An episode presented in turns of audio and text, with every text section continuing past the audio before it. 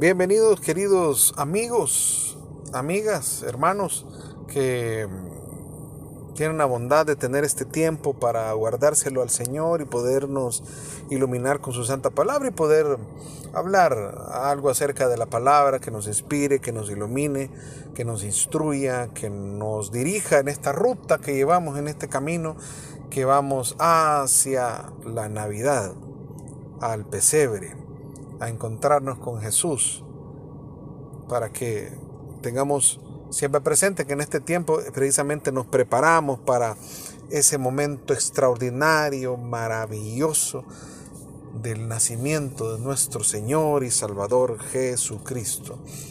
Miren qué interesante, increíble, ya estamos a día viernes ahora, ya camina este tiempo impresionantemente rápido y nos encaminamos al tercer domingo de Adviento. Este domingo de Adviento tiene una particularidad en medio de este tiempo litúrgico. Ustedes saben que el color litúrgico que acompaña este tiempo es el morado. El morado que es un signo en algunos casos de luto.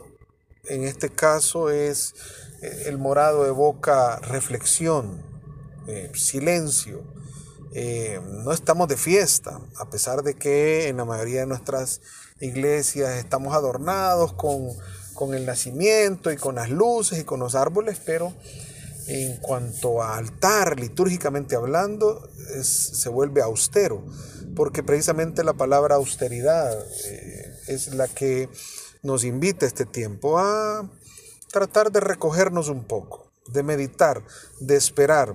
Es es ese, esa espera en silencio, en reflexión, en oración, fijándonos en aquellos que nos van señalando el camino, como la Santísima Virgen María, como San Juan Bautista, que nos van allanando el camino hasta llegar a la figura más importante y primordial que es Jesús. Ahora, pero eh, decía yo acerca de este domingo, porque este domingo de alguna manera es un sentimiento de gozo que nace en el interior en medio de la espera. Es decir, Jesús ya viene, pero todavía no. Es ese sentimiento que, nos, que nos da ese gozo, esa alegría de como que alguien ya viene. Ese es como, yo siempre lo comparo como cuando alguien tiene, nosotros tenemos un, familiares fuera del país y para esta fiesta van a venir.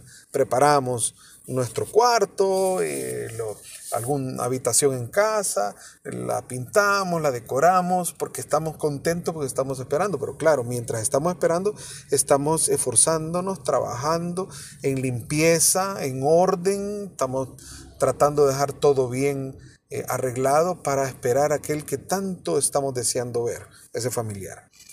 Pero de repente, unas, una semana antes, nos llama por teléfono y nos dice, hey, ¿cómo está? ¿Cómo va todo? y, nos entusiasma saber que ya pronto va a venir. Hey, qué alegría, te estamos esperando. Eso es lo que se trata de transmitir en este domingo, en este domingo que se le llama Domingo de Gaudete. O sea, Gaudete es una palabra eh, que significa gozo. Hay un gozo de que ya pronto viene el Señor. Hay un gozo que ya pronto recibiremos al niño. Un niño nos ha nacido. El Mesías, el Señor. Y eso es la alegría de lo que nos espera. Pero mientras tanto, pues terminamos esta semana dejándonos iluminar por la palabra de Dios, la palabra que renueva en el Evangelio según San Mateo, capítulo 11, y vamos a darle continuidad al texto del día de ayer. Vamos a leer hoy del, versículo 16 al versículo 19. Y desde luego lo leemos en el nombre del Padre, del Hijo, del Espíritu Santo. Amén.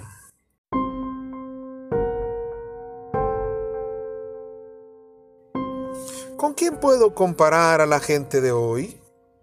Son como niños sentados en la plaza, que se quejan unos de otros. Les tocamos la flauta y ustedes no han bailado. Les cantamos canciones tristes y no han querido llorar. Porque vino Juan, que no comía ni bebía, y dijeron, está endemoniado. Luego vino el Hijo del Hombre, que come y bebe, y dicen, es un comilón y un borracho, amigo de cobradores de impuestos y de pecadores. Con todo, se comprobará que la sabiduría de Dios no se equivoca en sus obras. Palabra del Señor, gloria y honor a ti, Señor Jesús.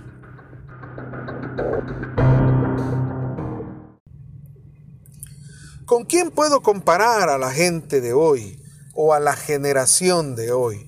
Cuando Jesús habla de la gente de hoy o de la generación de hoy, pues en este caso en particular no se está refiriendo a una generación que por, por normalmente llevaban a cierta cantidad de años. En algunos casos se ha llegado a comparar que son 40 años. O por ejemplo, eh, uno habla ahora y dice, ah, yo soy de la generación de los 80, por ejemplo, en el caso mío. ¿Por qué? Porque digamos que los años mozos de la adolescencia y de la juventud se vivieron entre el 80 y el 90. Entonces somos, soy de esa generación.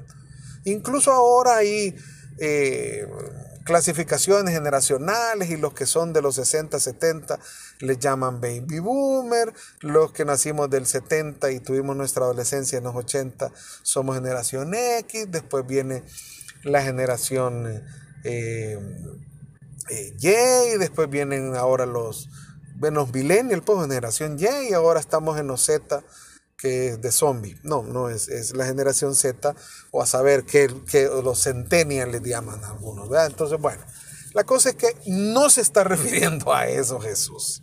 No es de esa generación de la que está hablando. La gente de hoy o la generación de hoy es un tipo de comportamiento, es un tipo de actitud que Jesús va a describir a continuación. Esta gente de hoy que dice Jesús de ese tiempo, también se encuentra en nuestro tiempo.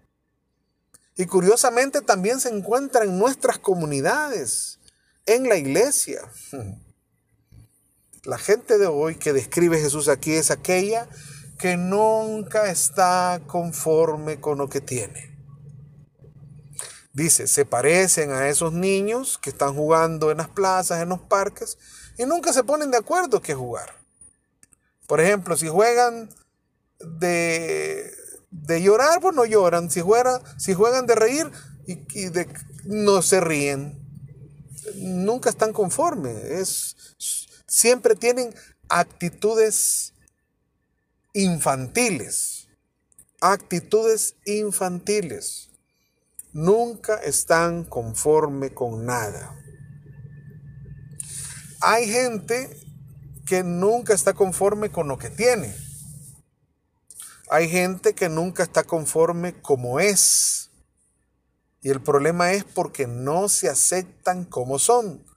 Hay gente que nunca está conforme con la realidad y situación económica que tiene. Hay gente que nunca está contenta como Dios la tiene y con la voluntad de Dios. Es tremendo eso, porque esa inconformidad permanente como estilo de vida no nos hace felices, no nos hace encontrar la felicidad, sino más bien parece ser que vivimos una vida un tanto desgraciada porque no somos felices como estamos y vivimos en eterna inconformidad.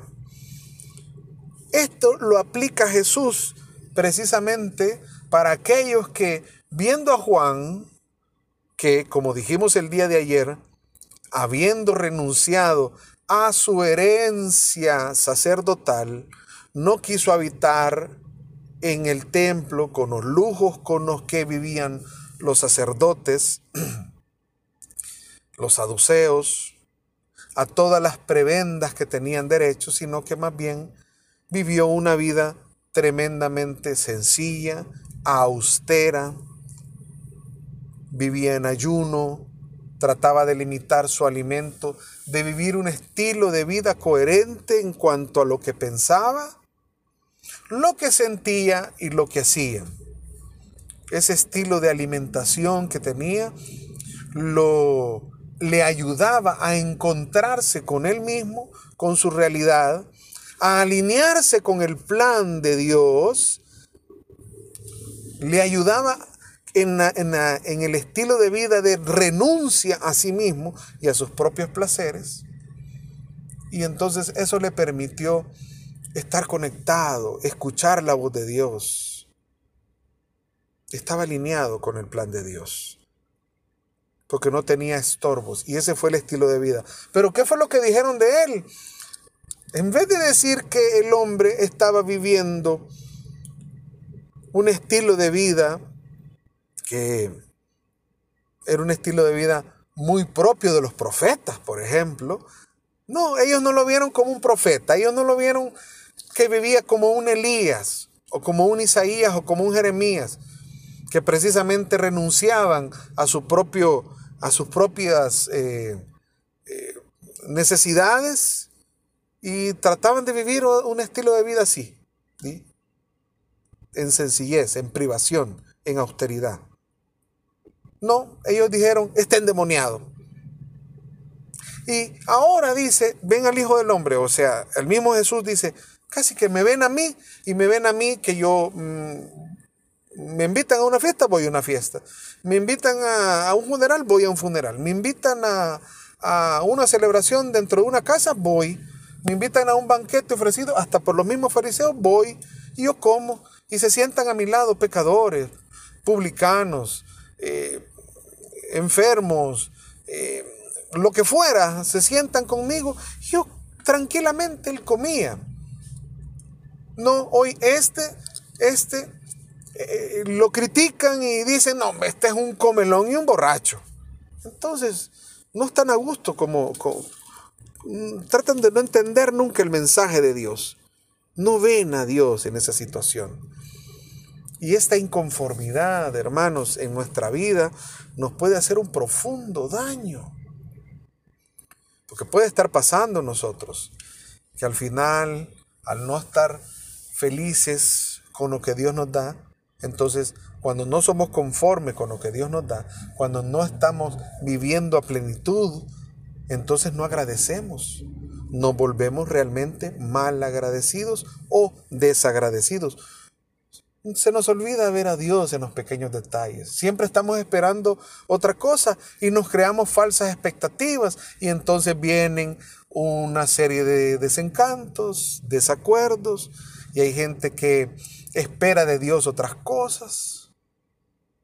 Cuando Dios está queriendo que nosotros entonces valoremos algunas cosas que nosotros pasamos desapercibidos. Yo creo que este año, muy en particular este año, que nos ha dejado privado de muchas cosas, nos ha ayudado a pasar por alto aquello que nosotros considerábamos más importante y empezar a valorar y a poner las cosas en su correcto orden. Empezar a valorar la amistad, el cariño, el respeto, la tolerancia, la paciencia, la paz, la familia como don extraordinario.